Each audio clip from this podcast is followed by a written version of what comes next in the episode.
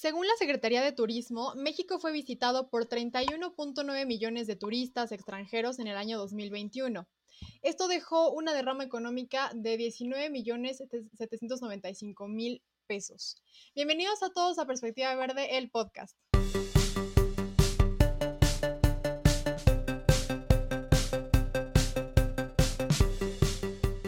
El día de hoy, pues, eh, vamos a hablar sobre un tema que, que yo creo que muchos tenemos ya ansias, ¿no? Después de estos varios meses de encierro, de disfrutar, de poder tener otra vez como esta experiencia de una manera más regular, ¿no? Con más normalidad.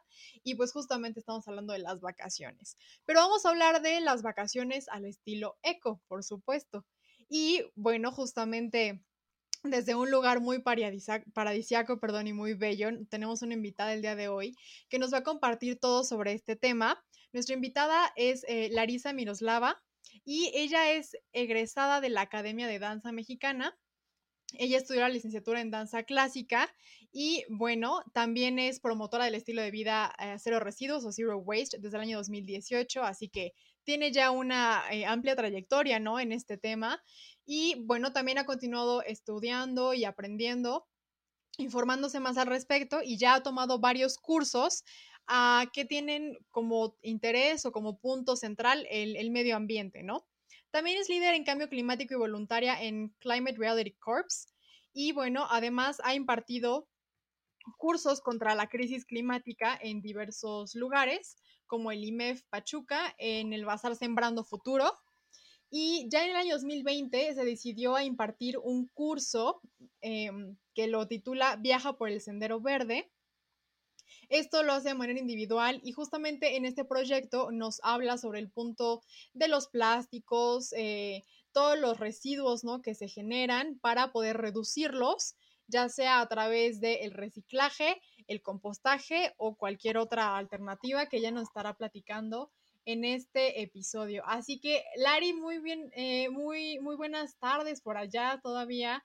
Em, bienvenida a este episodio. Muchísimas gracias por darnos un ratito de tu tiempo, que ahorita, pues también con, este clima, eh, pues esperemos que todo marche bien. Pero muchas gracias por estar aquí con nosotros, por venir a platicarnos sobre esto que, es tan importante también, ¿no? Y que conjunta esta parte eh, lúdica con el, cuidado del medio ambiente y que es súper importante que tengamos consciente, ¿no? De qué, qué está en nuestras manos para hacer eh, cuando vamos de vacaciones. Así que, pues sin más, bienvenida Lari y mm, pues cuéntanos un poquito más de, de ti, por qué te interesaste en estos temas, qué fue lo que despertó tu atención para, como tú dices también en tu curso, empezar a transitar este viaje verde. Bueno, muchísimas gracias por la introducción y por la invitación, por estar en este espacio tan bonito que han creado. Como bien lo dijiste, llevo este estilo de vida desde hace tres años y empecé mi proyecto por compartir nada más lo que iba haciendo. Conocidos, familia, amigos me empezaron a decir como comparte más, ¿qué más hay? Y poco a poco el blog fue creciendo. El año pasado ya fue que por fin me animé a buscar herramientas de Instagram, etcétera, para aprender a, crear contenido. Y en realidad yo empecé en este camino por accidente porque soy bailarina de ballet. Tuve una lesión que me dejó en cama por un año y pues como en mi aburrimiento empecé a encontrar información y me empezó a arrojar la búsqueda de internet como más y más y más y más cosas, o sea, clásico, ¿no? Que estás platicando y de pronto ya te sale el anuncio. Y le dije a mi novio como, oye, mira, está esto, lo encontré, se ve muy difícil, pero pues hay que intentar a ver qué, qué se puede, ¿no? Yo como manera de, de como despejarme de lo que estaba pasando en mi carrera, ¿no? Y poco a poco dije, no, no está tan difícil, no está tan difícil, y de pronto ya estaba súper adentro del camino verde. La verdad ha sido muy nutritivo para mí, o sea, no solamente como, ay, ya conozco más de cuidado ambiental, sino como que me ha ayudado a ser más empática y consciente en distintos ámbitos de, de la vida. entonces, recientemente me mudé a Bahías de Huatulco, por eso dices lo de lugar paradisiaco, que sí es. y ya aquí, pues, he aprendido un poco más, obviamente también en mis viajes, en mis giras, como tratarlo de hacer de manera más consciente. Y el tema que queremos tocar hoy, que es este vacaciones de manera eco, pues eh, quisiera que fuera más allá de llevar tu topper y llevar tu termo, que son como los básicos que ya sabemos hacer, pero ¿y qué más puedo hacer, no? Totalmente, es que justo de repente nos quedamos en, bueno, o sea, me voy de vacaciones y entonces ya me agarro mi kit zero waste, que porque si se me antoja este un helado, pues ya tengo donde ponerlo, ¿no? Para estar haciendo el refill del agua, etcétera. Pero justamente, qué bueno que, que abres eh, y pones este parteaguas desde el inicio, ¿no?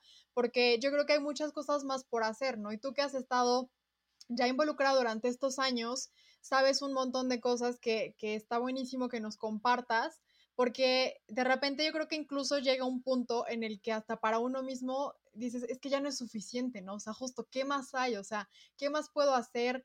¿Qué, otro cambio puedo implementar en mi vida, no? Y además en este periodo que de repente em, uno pudiera pensar, bueno, es que como por qué voy a preocuparme por estar haciendo cuestiones como llevar el top, pero algo más allá, si estoy de vacaciones, ¿no? O sea, como eso es para relajarme, para distraerme, pero, pero justamente ahorita nos comentarás qué tipo de acciones se pueden llevar a cabo que obviamente tampoco nos quiten esa paz, ¿no? De estar descansando, estar disfrutando, conociendo, eh, turisteando, ¿no?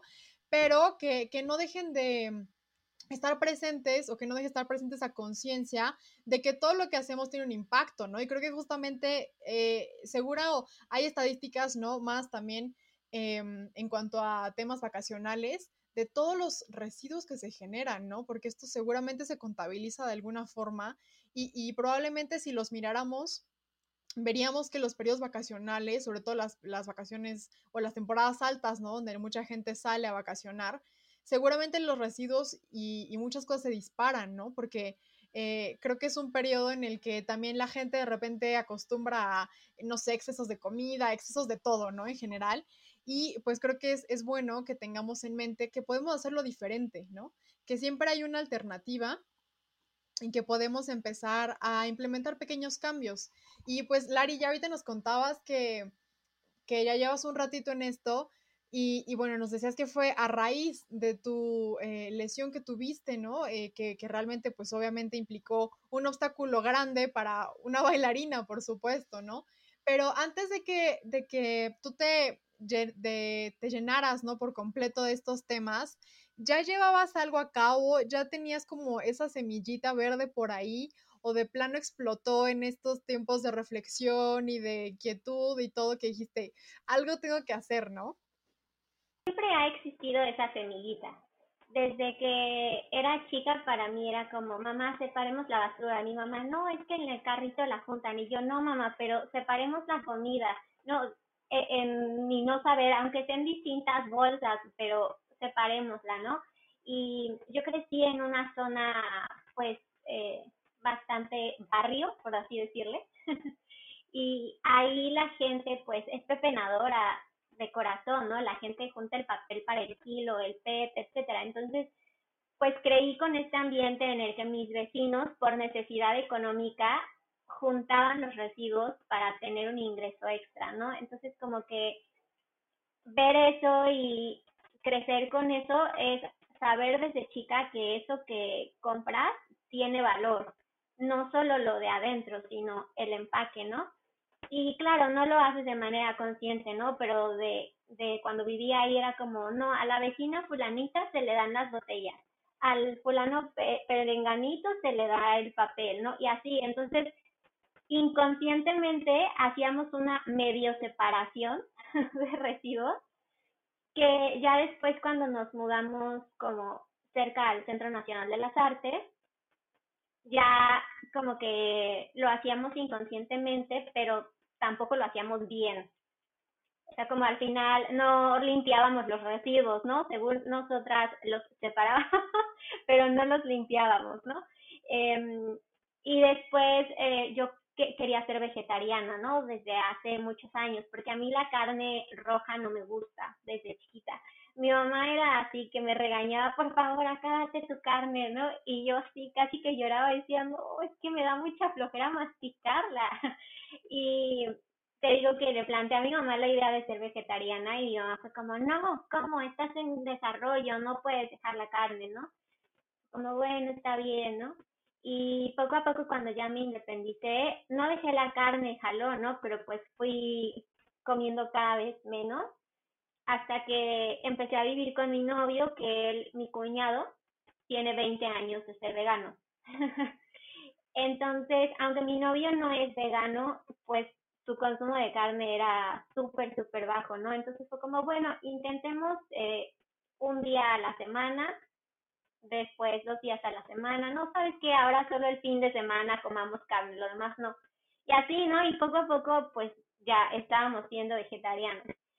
Y la cosa con las botellas de agua, ¿no? Que para producir una botella de un litro se gastan cuatro litros, los tres en producir la botella. Entonces, eso como es un dato que ya sabía y yo creo que es el residuo que tengo más tiempo sin generar, porque antes de empezar en este camino yo ya tenía filtro en mi casa, llenaba mi botella, no compraba, o sea, para mí comprar la botella de agua es el error más grande que puedo cometer y es como, no, ¿por qué compré una botella? Me traba mucho como todo el tema de la privatización del agua.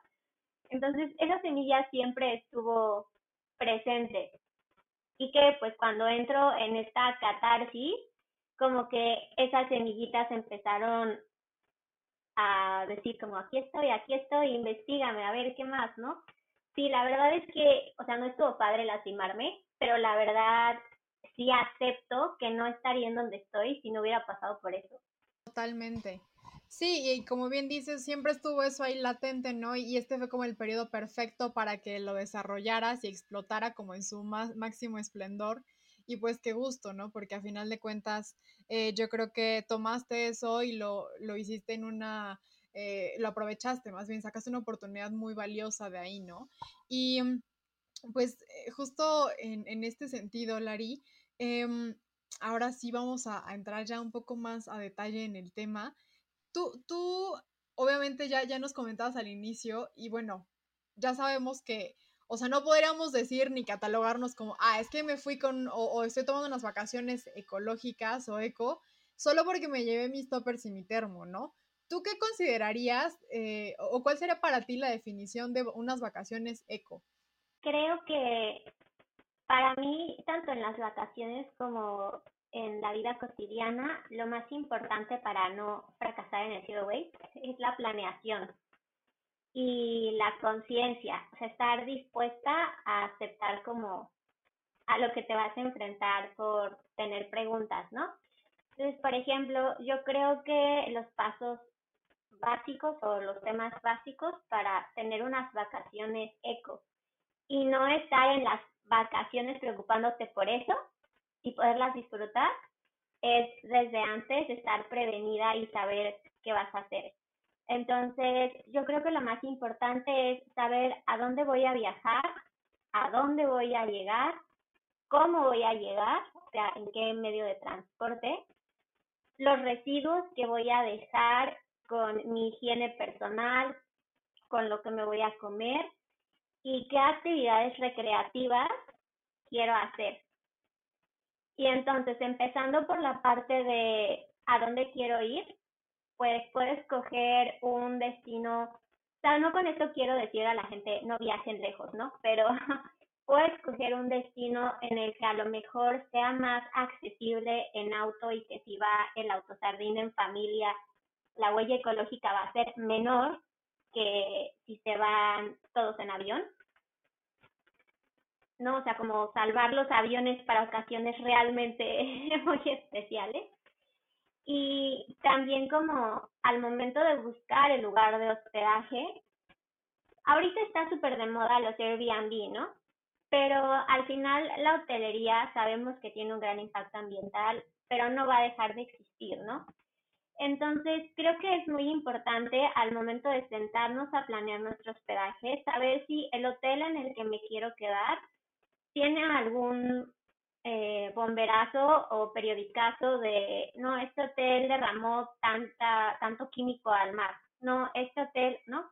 Actualmente, si tú te metes a Google y buscas como hoteles eco, o no me acuerdo cómo es la palabra exacta, pero si buscas hoteles eco, te salen eh, varios hoteles, porque Google, tiene como un programa para catalogar eh, estos, estas como certificaciones, por así decirlo, con como unos cuantos cursos que tienen, ¿no? O no sé si cursos, pero o sea, estas certificaciones. Entonces, por ejemplo, yo aquí eh, trabajé un ratito en hotelería y sé que existen algunas certificaciones como Green Globe o, o sea, como, pues estas que piden de, no, el manejo de residuos tiene que ser así, no, eh, digo, estamos hablando de que por más que manejen sus residuos de manera idónea, pues están teniendo una huella alta simplemente por existir, ¿no? pero puedes escoger un hotel de esos, un hotel que se preocupe porque haya tratamiento de aguas, porque esto que digo, ¿no? Eh, a lo mejor la energía van a ser focos LED, eh, tienes la posibilidad de no cambiar las sábanas todos los días y las toallas y etcétera, ¿no? Eh, saber también cuáles son como los plaguicidas que utilizan. En el lugar en donde yo estaba, por ejemplo, no utilizan plaguicidas como tal, tienen una aguililla de Harris. Entonces el, el, aguililla de Harris lo que hace no es cazar ni siquiera, porque tiene unos cascabeles. Ella simplemente su trabajo es ahuyentar a las plagas. No se las come, no las mata, porque por lo mismo que trae el cascabel, lo que pasa es que las plagas le escuchan y se van. Entonces no proliferan. No, o sea, como, pues sí, investigar un poquito qué onda con a dónde vamos a llegar, ¿no? Qué sí va a pasar, qué no va a pasar con la huella, esto que decía del transporte, bueno, si quiero ir a un lugar en el que mi destino es viajar en avión, pues también ver la posibilidad económica de pagar mi huella, que pues no sé si eh, los que nos están escuchando sepan cómo funciona, pero pues básicamente tú pagas y ellos tienen un espacio en el que a lo mejor plantan árboles o hacen cosas para compensar la huella que tú estás haciendo de que estás volando. O sea, como encontrar estas cosas, ¿no? ya al momento de, la, de llegar al lugar, pues también ver que tú lleves realmente la cosmética que sabes que no le hace daño al planeta, ¿no? O sea, que tu protector solar sea biodegradable, porque vayas a playa o a montaña o a lo que sea, pues necesitas protector solar, ¿no?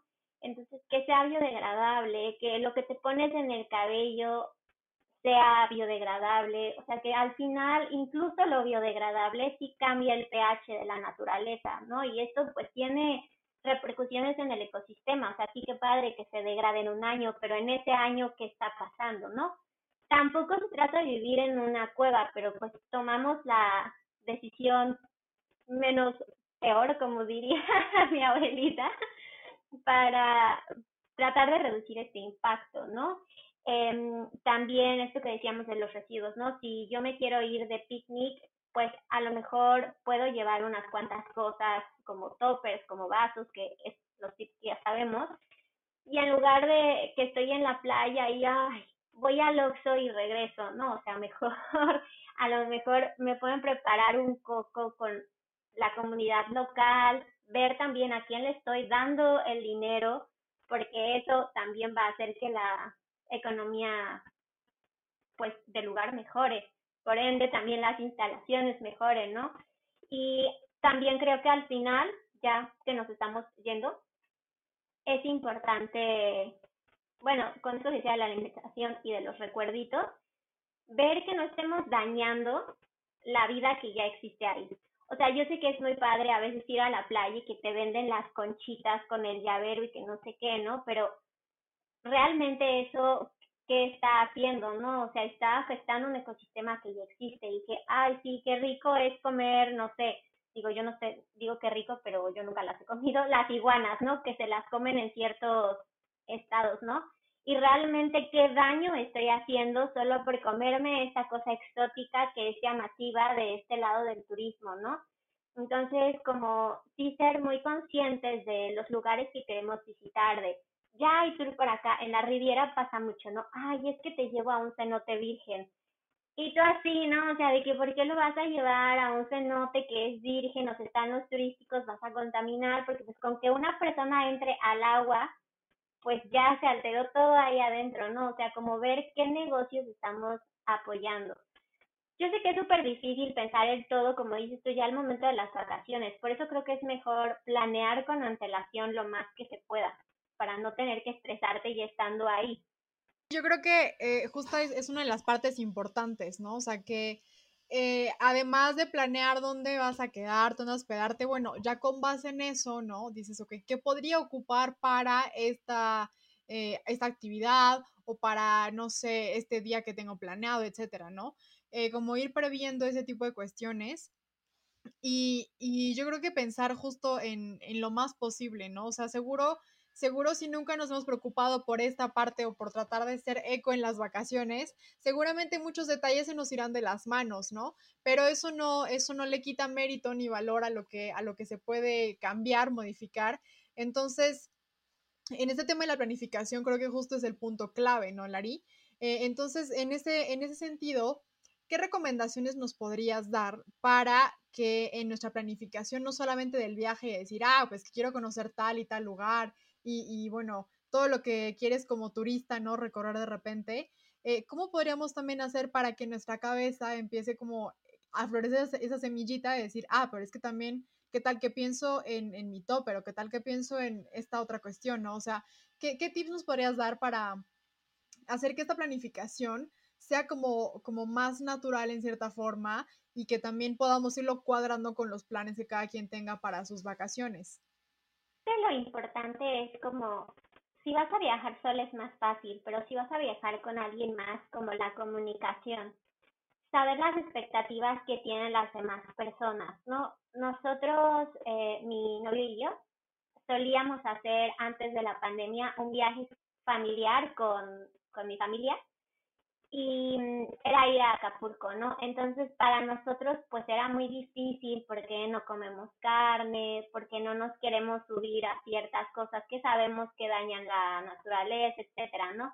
Y de pronto para la familia es como, ay, es que nunca quieren hacer nada, ¿no? Y se vuelve difícil, entonces como, pero es que venimos en familia y ustedes quieren estar por allá y nosotros queremos hacer esto, entonces como, eso siento que es algo que te puede frustrar. Entonces, por eso digo que es mejor antes, si vas a hacer un viaje con tus papás, con una amiga, con tus hijos, saber qué expectativas tienen ellos o ellas de las vacaciones, ¿no? O sea, como a ver ustedes a dónde quieren ir, qué se les antoja hacer y, no, miren, existen también tú como ver la oferta y ver qué les puedes ofrecer, ¿no? Este, a los niños a lo mejor pues les llaman mucho los zoológicos o los centros estos de conservación, que son todo un tema polémico, ¿no? Hablando de, del planeta. Pero los niños tienen la expectativa de ir a estos lugares, entonces tú a lo mejor puedes ofrecer otra alternativa o una alternativa que sepas que van a poder ver fauna, pero de manera menos invasiva.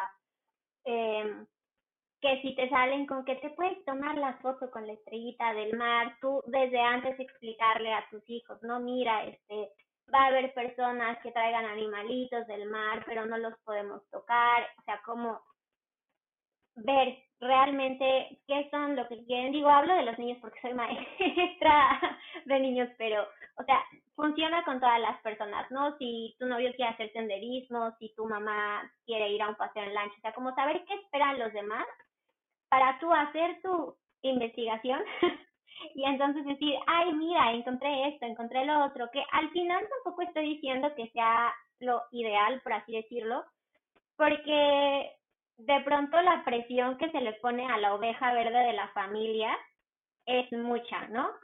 Y yo sí como que quiero dejar claro que doy todos estos tips, pero la verdad, haz lo que tu paz mental te permita porque tampoco puedes estar cargando con la bandera de las vacaciones ecológicas de 10 personas que vienen contigo, o sea, se vuelve muy difícil. Entonces hay que ceder, ¿no? En esta planeación, en estas expectativas de los demás. Mira, él está empeñado en que quiere esto y no encuentro alternativa y al final también son sus vacaciones. Entonces yo pongo mi, mi pues no límite, pero como qué batallas pierdo, qué batallas gano y llegar a esta negociación en la que todo mundo se la pase bien y no haya esa frustración de, ay, es que no nos pudimos subir a tal lado porque la mitad no nos dejó, ¿no? O sea, como que no pasen estas cosas.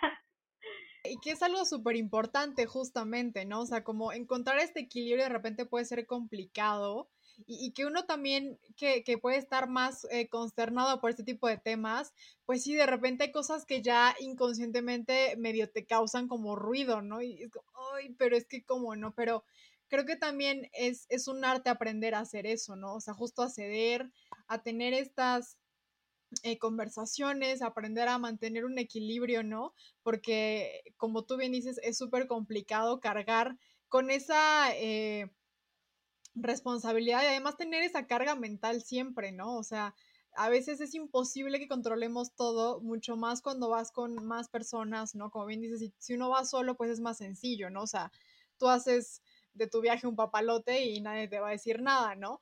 Pero cuando convives con unas personas es, es difícil, ¿no? De repente encontrar estos puntos eh, de equilibrio para que todos la pasen bien, pero también para que se, se abra esa oportunidad, ¿no? De, de que a lo mejor si todos tienen unas buenas vacaciones y, y, de repente equilibraron entre cosas que eran un poco más amigables con el medio ambiente en cuanto a comida, en cuanto a actividades, en cuanto a transporte, ¿no?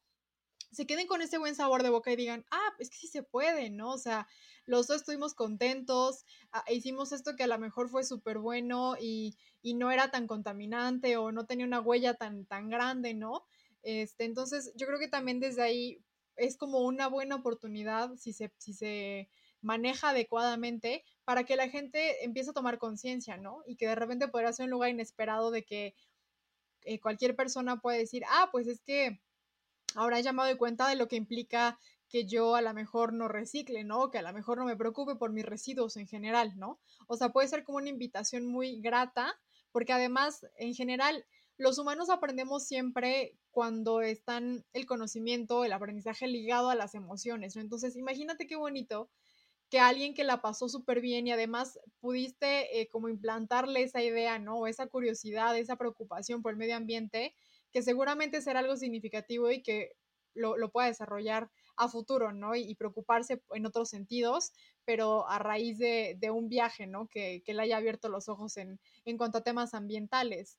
Entonces, eso es, eso es bien importante recordar, que, no tenemos como que aferrarnos de repente a querer hacerlo así todo perfecto, ¿no? Y, que justo a los que de repente estamos más inmiscuidos en estos temas es un poco complicado, ¿no? Como dejar, dejar al lado lo que tú crees o lo que tú eh, piensas que es más adecuado, pero bueno, es parte de, ¿no? Y, el tema es que no dejen de hacer disfrutar en las vacaciones, que además puedas tener también esta, pues, oportunidad, ¿no? De enseñar a otras personas lo que significa, lo que implica, y que tú también te sientas bien con lo que hiciste, ¿no? Y justo en ese sentido, yo creo que a veces eh, una de las cosas más difíciles, como bien mencionabas también, pueden ser las actividades, ¿no? O sea, decidir qué se va a realizar o qué no se va a realizar.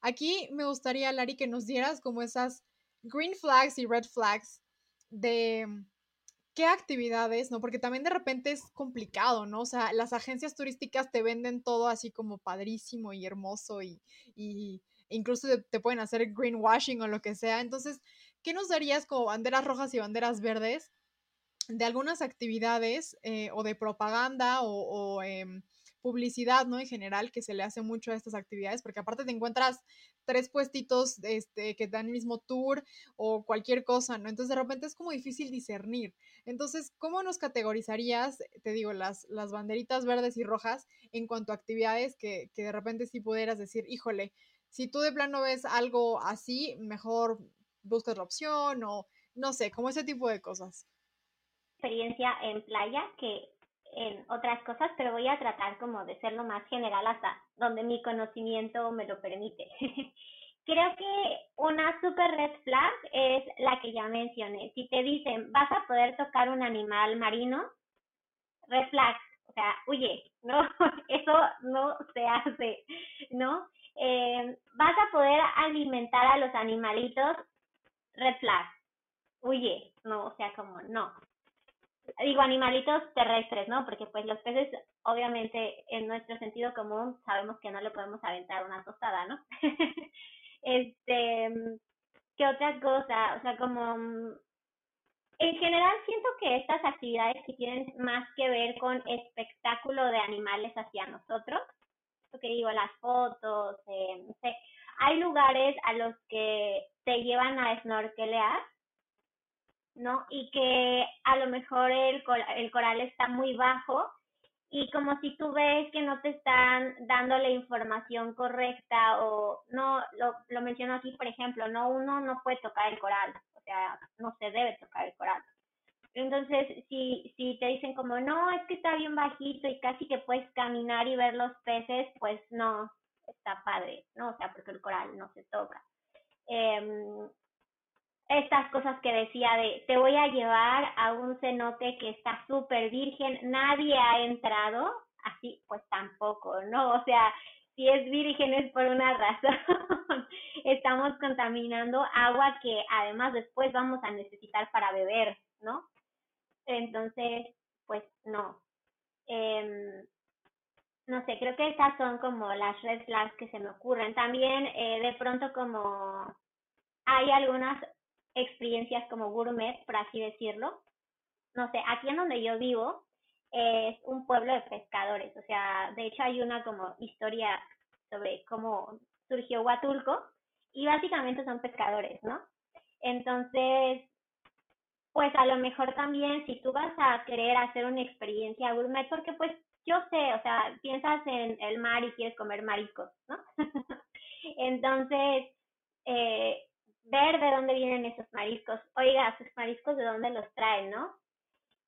Y, o sea, como que sí tratar de investigar si es un restaurante establecido, obviamente, ¿no? Porque pues, si es un puestito de esquina, pues quién va a saber.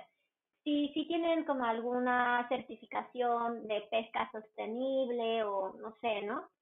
Eh, las cosas de senderismo, por ejemplo, pues también, ¿no? O sea, si, si puedes pasar porque hay un camino o si te dicen como sé libre por ahí, pues a lo mejor puede ser una red flag, ¿no? No estoy diciendo que siempre sea, ¿no? Apenas fui a mm, las lagunas de Zempoala y ahí tú puedes subirte por donde te da tu gana, ¿no? Pero ser muy consciente de que cuando tú te vas se queda una huella, ¿no? Entonces, si tú ves esa huella presente, algo está mal. O sea, si tú ves que llegas al lugar del senderismo y desde el principio ves que el bote de basura está vomitándose, pues seguramente vas a encontrar basura ahí arriba, ¿no?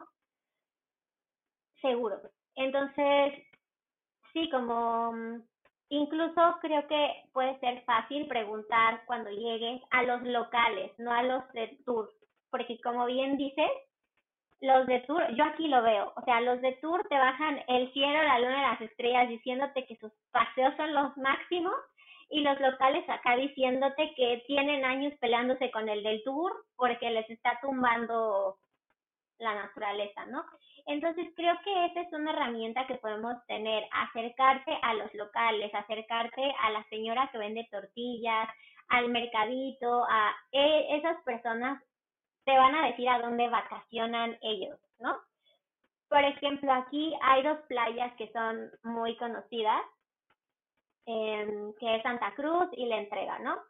Y tú vas a esas playas y tienen certificaciones así de las playas más limpias, que no sé qué, ¿no?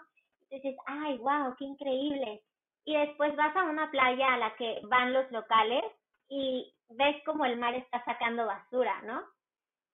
Entonces, claro, son las playas más limpias porque la gente va y limpia, pero en realidad el mar, y no digo que sea Huaturco el problema, ¿no? O sea, el mar está sacando toda la basura que le aventamos, obvio la saca, solo que cuando tú vas de vacaciones, por supuesto que hay gente, o sea, cualquier persona que haya ido a la playa ha visto a alguien pasar con costalito, guacal o carrito que pasa por la basura, o sea, esa es la cosa, que pasan limpiando cuando tú vas. Pero cuando tú no estás, la basura sigue ahí y no la recogen tan frecuente. O sea, lo que te digo, yo aquí voy a una playa local y veo cómo la basura está saliendo del mar, ¿no? Entonces, como, sí, acercarte a los locales, preguntar como, oye, ¿tú a dónde comes? Oye, ¿tú a dónde tal, no? creo que ellos siempre son nuestra, pues la voz que deberíamos escuchar. Definitivamente, pues nadie mejor que un local, ¿no? Que sabe de las prácticas, ¿no? Incluso de, de otras personas, de algunas corporaciones o de algunos centros turísticos, ¿no? O sea, ellos viven ahí, ellos pueden constatar qué es lo que sí hacen, qué es lo que no hacen, ¿no? Tienen mucha más conciencia de todas esas cuestiones. Y bueno, pues ya nos contaste ahorita sobre lo que nos puede alertar, ¿no? Como que, que a lo mejor no es tan buena idea hacer esas actividades o consumir ese servicio, ese producto, etcétera, ¿no?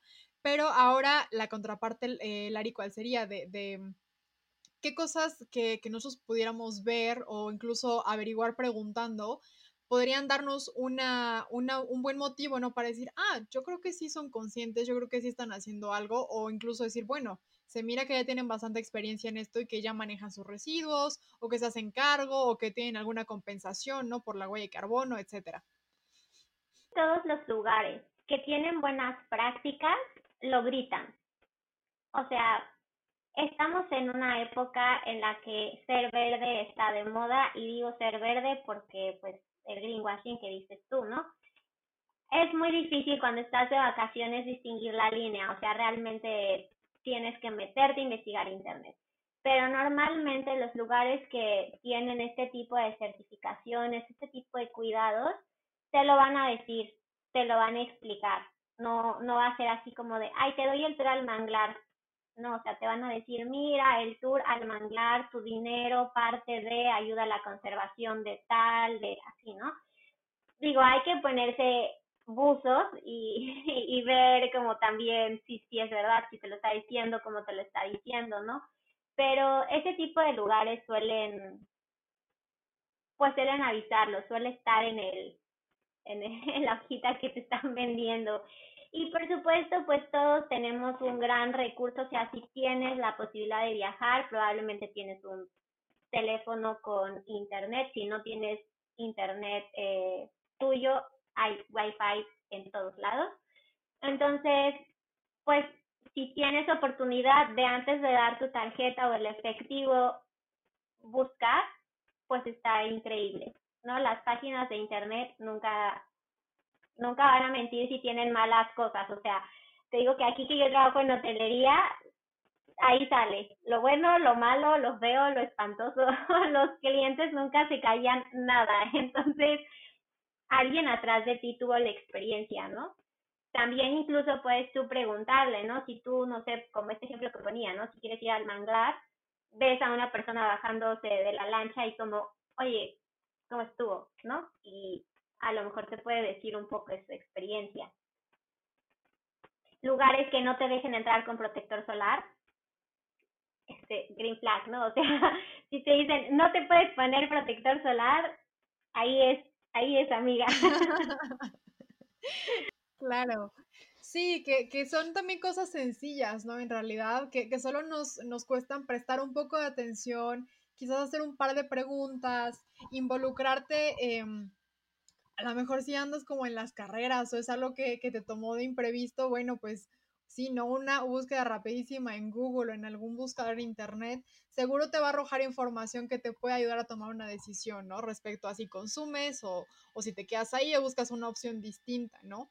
Em, también nos mencionabas hace rato, Lari, algo sobre el hospedaje. También, como bien nos decías, hay hoteles que ya tienen como estas certificaciones o estos sellos o estas placas, ¿no? Que ya constatan que realmente están haciendo algo en pro del medio ambiente, que están dando tratamiento a sus residuos, etcétera, ¿no? Cualquier acción que estén tomando, pero que ya están tomando cartas en el asunto. Em, en ese sentido, también, digamos, en cuanto a recomendación en general, ¿no?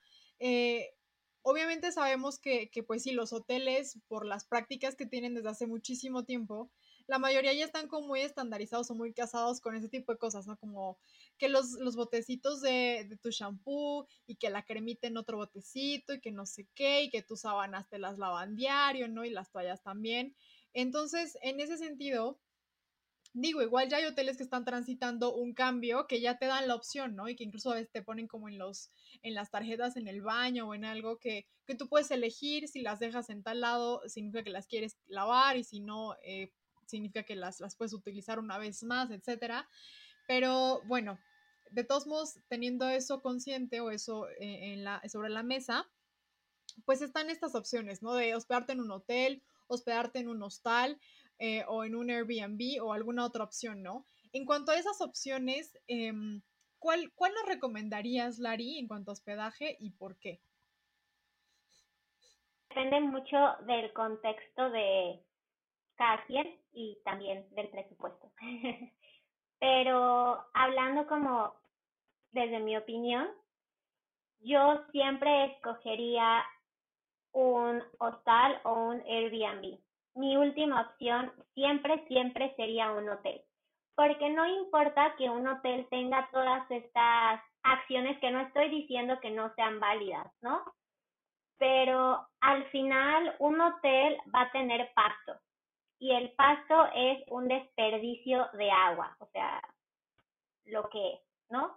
Y luego si el hotel tiene canchas de golf, pues tírale más agua todavía, más un montón de químicos para que el pasto se quede verde, ¿no? Entonces no importa que tenga tratamiento de agua, eh, al final es una infraestructura más, más grande, ¿no? O sea, al final sí es una infraestructura, el desperdicio de comida, pues va a ser también una cosa impre, o sea, eh, va a pasar, va a pasar, y lo digo como persona que ya ha estado adentro, o sea, no importa cuántas capacitaciones, no importa cuánto se le invite a la gente a no desperdiciar, si el hotel ofrece buffet, que todos los hoteles ofrecen buffet, al menos en el desayuno, es comida que se tira.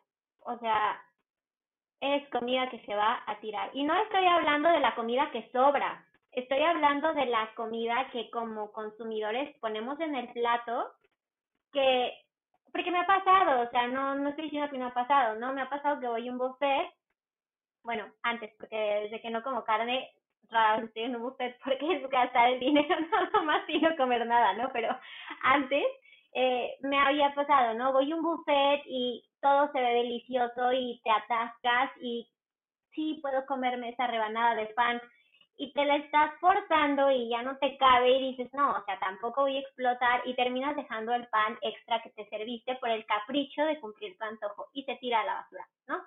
Entonces, pues toda la basura, o sea, más bien toda la comida que toque el plato del huésped, se va a tirar, no se puede recuperar, no nada.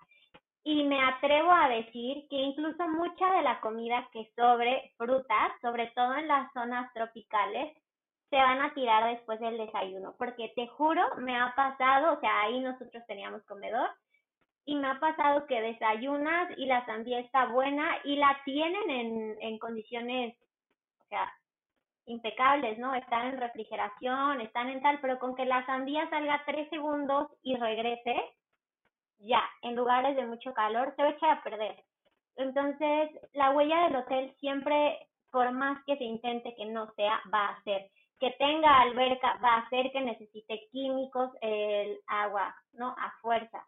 Entonces, pues sí, tratar de, el que tenga también estos vasitos, ahora ya están prohibidos en la costa dar los desechables, ¿no?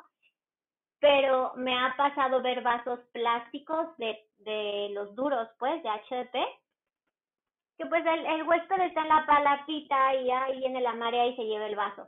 No, o sea, ahí es un vaso además que no es desechable, es un vaso reutilizable. Entonces, no, yo pienso que siempre los hostales y los Airbnb van a ser mejores. Tú decides las porciones de lo que vas a comer, tú decides si comes afuera o adentro tú puedes hacer a lo mejor, no composta porque pues solemos viajar pocos días, pero puedes enterrar tus residuos en tierra o llevarlos en un topper y si vas en auto regresarlos a casa para la composta. Em, si te tomaste un jugo, si te tomaste algo que generaste residuo, tú misma puedes asegurarte de que llegue un centro de reciclaje. Eh, no sé, la huella va a ser menor. Tú decides si quieres tener la luz prendida o apagada, porque en los hoteles, o sea, si no hay nadie en el lobby, la luz va a estar prendida, ¿no? O sea, no importa que no haya nadie. En cambio, en un Airbnb, si no estás en, en, la, en la puerta frontal, se apaga la luz y ya, ¿no? Entonces, también los aires acondicionados, ¿no? Que, pues en los hoteles y en los grandes restaurantes siempre están prendidos y en el Airbnb tú puedes decir, ¿sabes qué? Le abro la ventana y vine a sudar y ya, ¿no? O sea, como tú decides tu huella más en el Airbnb que en el hotel que un chorro de cosas no dependen de ti. Estás más en control, ¿no? O sea, puedes decidir cómo es un, ambiente más pequeño, puedes hacer, como elecciones en diferentes eh, puntos, ¿no? Ya mencionabas el aire acondicionado, tus residuos, tu comida, etcétera, ¿no? O sea, como que tienes más libertad, ¿no? De, de ah, optar por las cosas que a ti te hacen sentir mejor y que a lo mejor pueden ser también más amigables, ¿no? Y justamente ahorita también tocaste un punto eh, sobre los residuos. Em, porque obviamente, bueno, eh, iniciamos con el tema de la planificación, ¿no? Que eso ya de entrada debería estar reduciendo en gran cantidad los residuos que pudieras generar a lo largo de tu viaje, ¿no? Si tú planificas qué vas a hacer, eh, necesitas llevar, no sé, una botella, un plato, quizás cubiertos, etcétera, ¿no? O sea, puedes planear eso.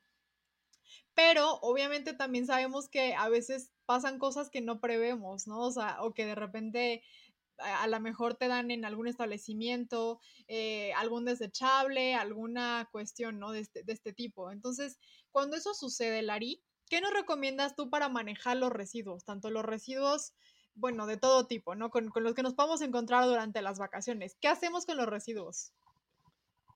A contar hasta 10 y tranquilizarte, porque yo el primer día que llegué a Huatulco, vine en febrero, pero me mudé apenas hace dos meses, ¿no? O sea, fui y luego ya regresé. Mi primer día, o sea, al día después de que me bajé del avión, dije, ah, quiero un cafecito en, en la playa, no sé qué, ahí voy, ¿no? Preguntó, oiga, pero no da desechables, ¿verdad? No, no, ¿cómo cree? No, aquí el planeta, no sé qué, cuánto, ¿no? Y te digo que tienen las certificaciones. Me traen un Mason Jar, o sea, el frasco es de vidrio, y un popote. Y yo así, le pregunté si me daba desechable, señor. O sea, yo traigo mi popote, si me hubiera dicho si te popote, no, pero es que es biodegradable, güerita, y yo, entonces pues tampoco me voy a poner a pelear con el mesero, o sea, porque al, final, al final él no decidió poner el, el popote, ¿no? Probablemente de la cocina eso salió así, o igual y sí se lo puso, pero para él los desechables solo son el unicel, ¿no? O sea, no sé. Entonces, ser muy compasivos con la gente que te está atendiendo, porque ellos solo están siguiendo órdenes, no te va a servir de nada ponerte a, ah, no, hay que los desechables, ¿cómo? Y ustedes aquí en la costa y las tortugas, o sea, no, no, no funciona de nada. Entonces, primero cuenta hasta 10, cálmate, y después como busca en internet, ¿no? A lo mejor eh, centro de acopio para plásticos, ¿no? Si estás en una zona bastante turística, eh, voy a mencionar una marca que pues no me gustaría, pero ahí siempre hay centros de reciclaje en Walmart. Suele haber lugares a donde puedes depositar cartón, tetrapack, vidrio, lata, entonces bueno, o sea, de entrada ahí, ¿no? Si estás, por ejemplo, en la playa, pues muchos de los playeros separan el vidrio y la hojalata, ¿no? Entonces, pues puedes esperarte a que pase el del costal o preguntar y le das tu recibo, ¿no? Y en mi caso, que tristemente fue un popote biodegradable que ni siquiera puedo hacer nada con él porque no se recicla, pues ni modo, o sea, te lo sacudes, sigues para adelante y te lo llevas a tu casa. Y lo reutilizas todas las veces que puedas y ya cuando no te sirva, lo cortas en cachito y lo metes a un ecoladrillo. Cuando eso pasa, ¿no? Eh, pues tratar de usar lo más posible el contenedor que nos hayan dado o la botella, o sea, no sé, hacer también lo que esté en nuestras posibilidades, ¿no? Para eh, hacerte responsable de cierta forma de ese residuo, ¿no?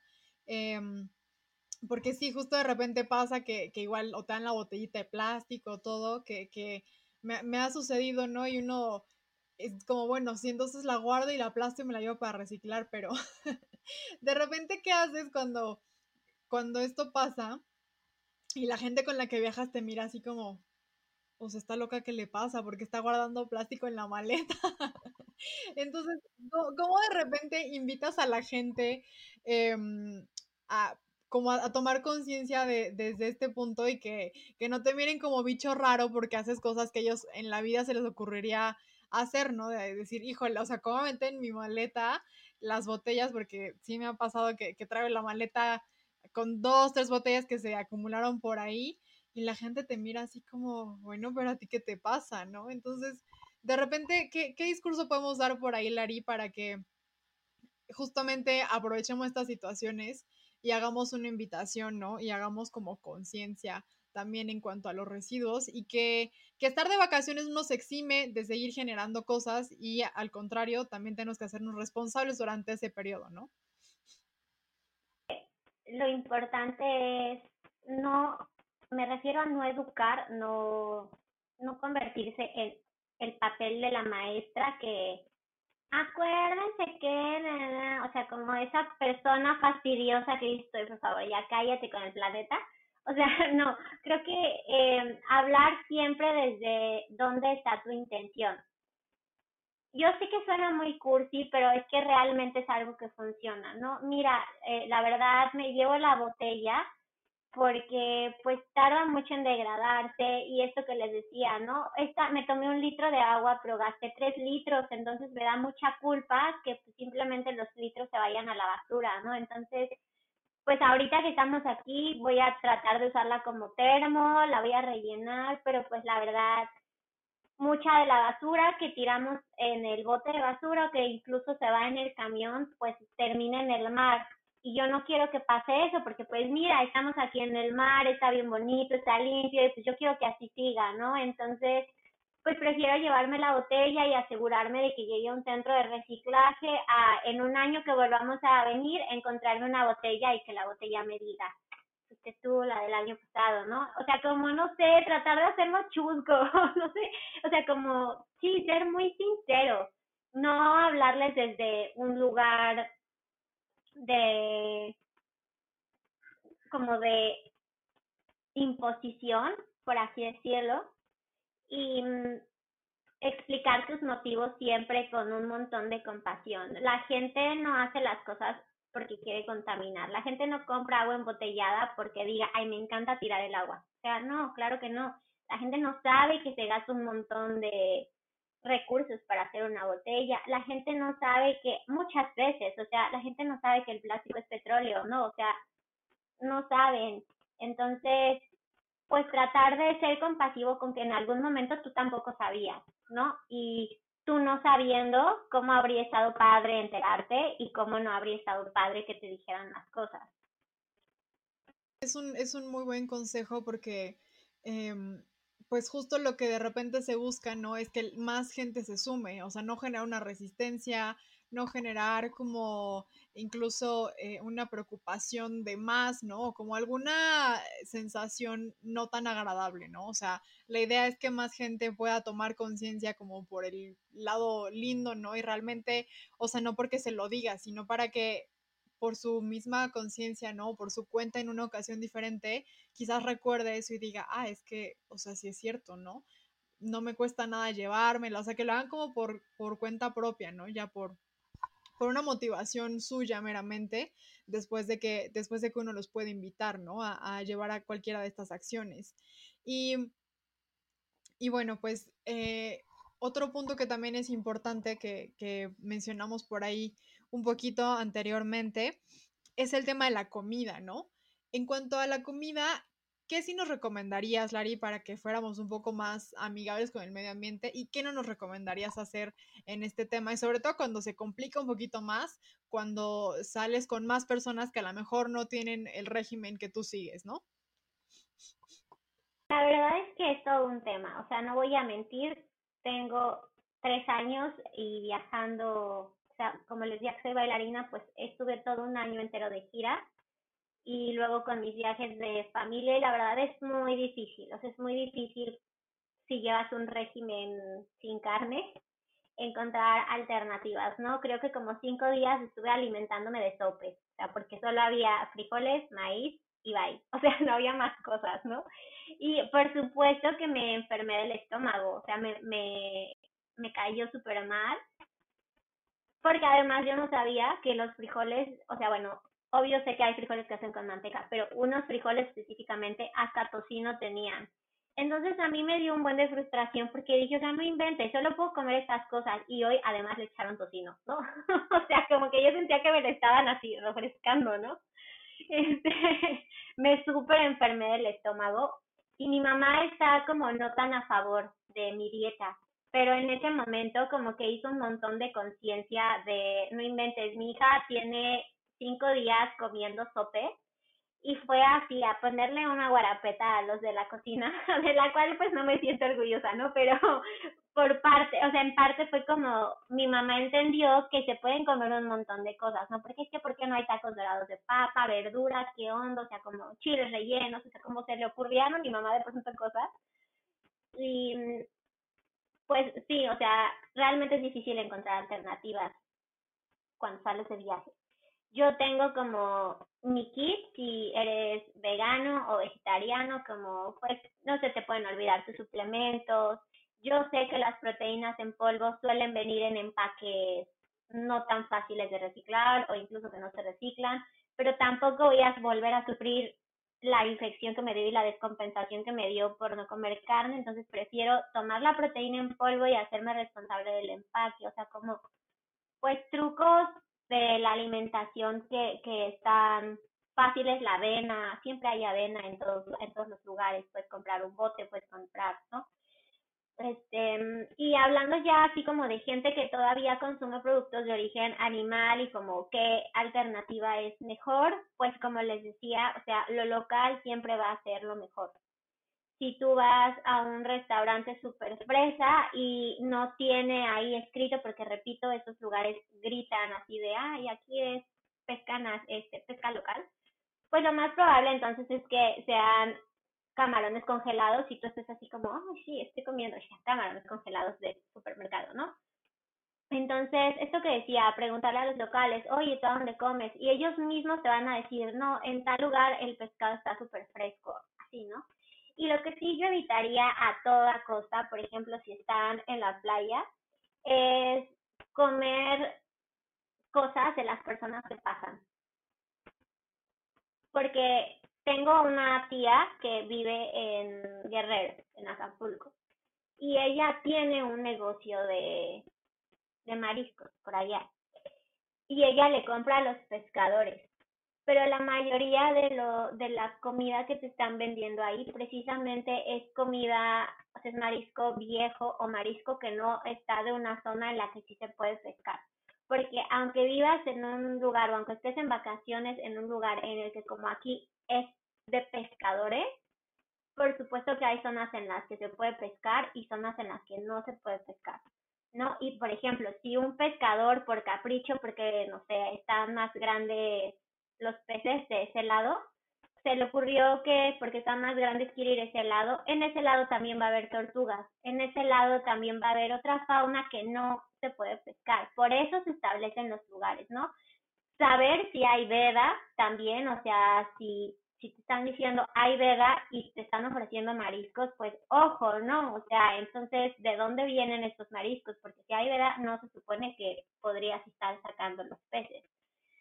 Entonces, sí, como tratar de, yo sé que, yo sé que digo, son, o sea, son muchas cosas que añades a la lista y que de pronto es como, y es que no tengo como tampoco chance de hacer todo esto, ¿no? Pero si tienes la oportunidad de acercarte a hacer preguntas, también, pues en el bosque, ¿no? Si se te ocurre un día de la ciudad irte a los dínamos o etcétera, pues también si ves que hay un lugar en medio de la nada y ves que a 10 metros o 10 metros antes de que tú llegara hay basura, pues en una de esas, quién sabe si el lugar se está haciendo cargo de los residuos o cuando levanta el changarro deja ahí su, su relajo, ¿no? Entonces, tratar de buscar como locales, pero establecidos, o sea, que tampoco sea tan clandestina la cosa, pues.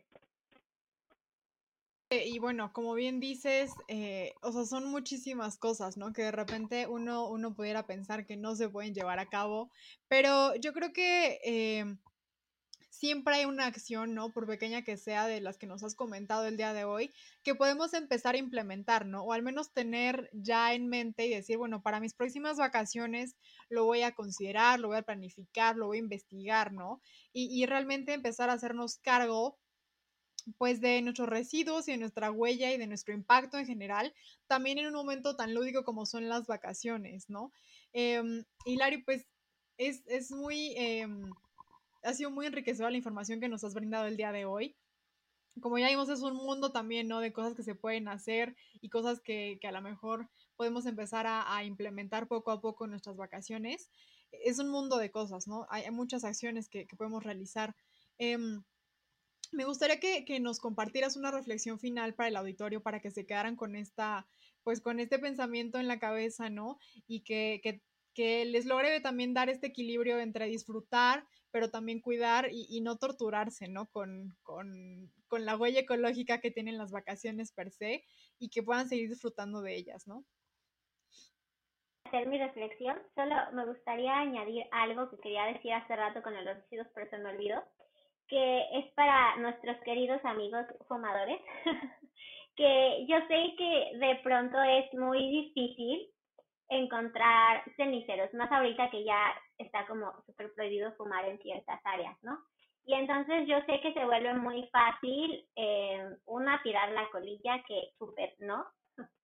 Este, yo les digo a, mis amigas, a mis amigos fumadores, si tiras la colilla al piso, no podemos seguir ser amigos, o sea, no podemos seguir siendo amigos si tiras las colillas de tus cigarros al piso.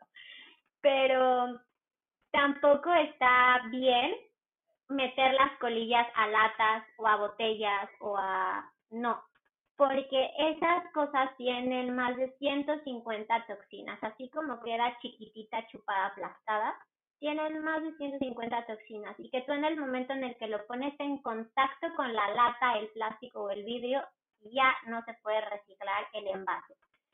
Entonces, pues no lo hagan, no lo metan a, no se acaben la bebida y la metan ahí. Y por ejemplo, si dicen, no, es que entonces en dónde las junto y alguien compró una botella de PET de agua, pues ni modo, o sea, amigo fumador, quieres fumar, carga tu botellita y en esa misma botella juntas las colillas de todo tu viaje, ¿no? O sea, como en esa, en esa cosa de los fumadores, la verdad no me parece que soy tan negociable, porque pues al final sí es algo que contamina un montón, o sea, que con que no tires una colilla al piso estás salvando un montón de agua.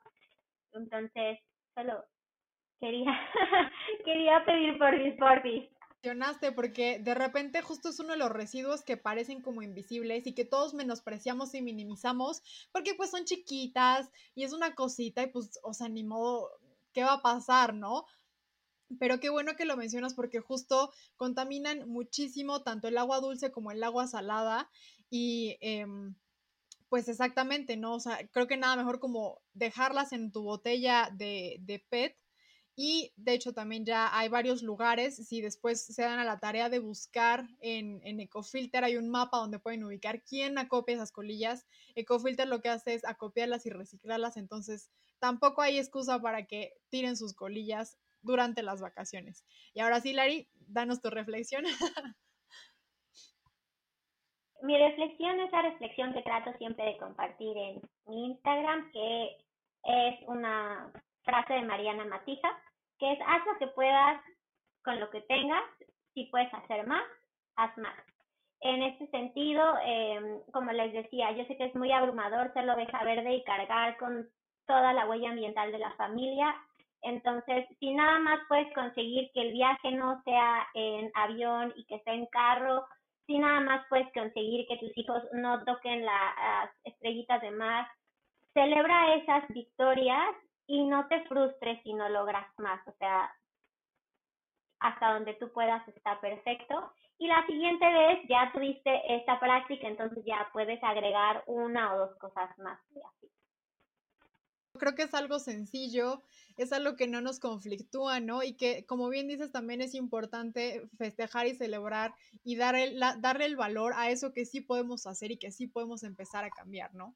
Eh, definitivamente siempre, yo creo que cuando, cuando uno empieza a tener más conciencia sobre todo ese tipo de temas, ya no te basta, ¿no? Entonces, con que una acción se lleve a cabo, qué bueno, qué, qué, gusto y seguramente eso incitará a que otras más vengan próximamente, ¿no? En futuras vacaciones, en, en futuras ocasiones en general.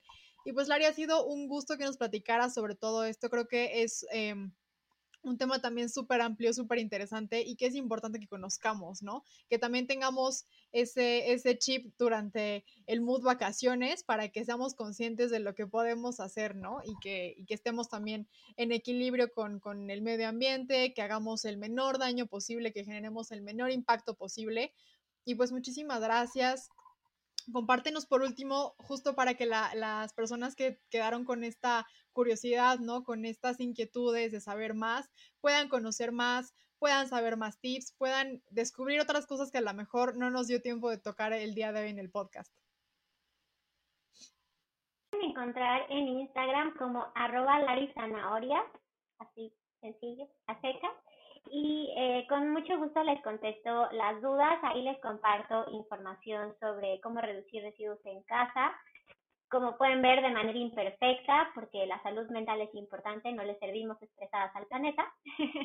Pero muchísimas gracias por la invitación. Me encantó la charla y espero a alguien se le haya pegado algo por ahí. moviste por ahí varias, varias conciencias que ahora pensarán las cosas dos veces antes de irse de vacaciones, ¿no? Y creo que eso ya es otra, otra victoria que debemos celebrar. Pues Lari, muchísimas gracias, ya tiene toda la información la gente, igual se los vamos a dejar en la descripción de este video para que puedan seguirla, puedan conocer más. Y pues a todos muchísimas gracias por sintonizar una emisión más de este podcast. También si les gustó, compártanlo, denle like, suscríbanse para que no se pierdan más episodios. Tenemos muchísima información que compartirles y esperamos que les siga siendo de mucha utilidad en su vida diaria, en las vacaciones y en general en cualquier ocasión. Eh, muchísimas gracias a todos, igual allá a Rodrigo y a Dani en producción que están siempre súper al pendientes. Muchísimas gracias por, por estar en este proyecto también. Y pues nada, nos vemos en el siguiente episodio. Cuídense mucho. Adiós.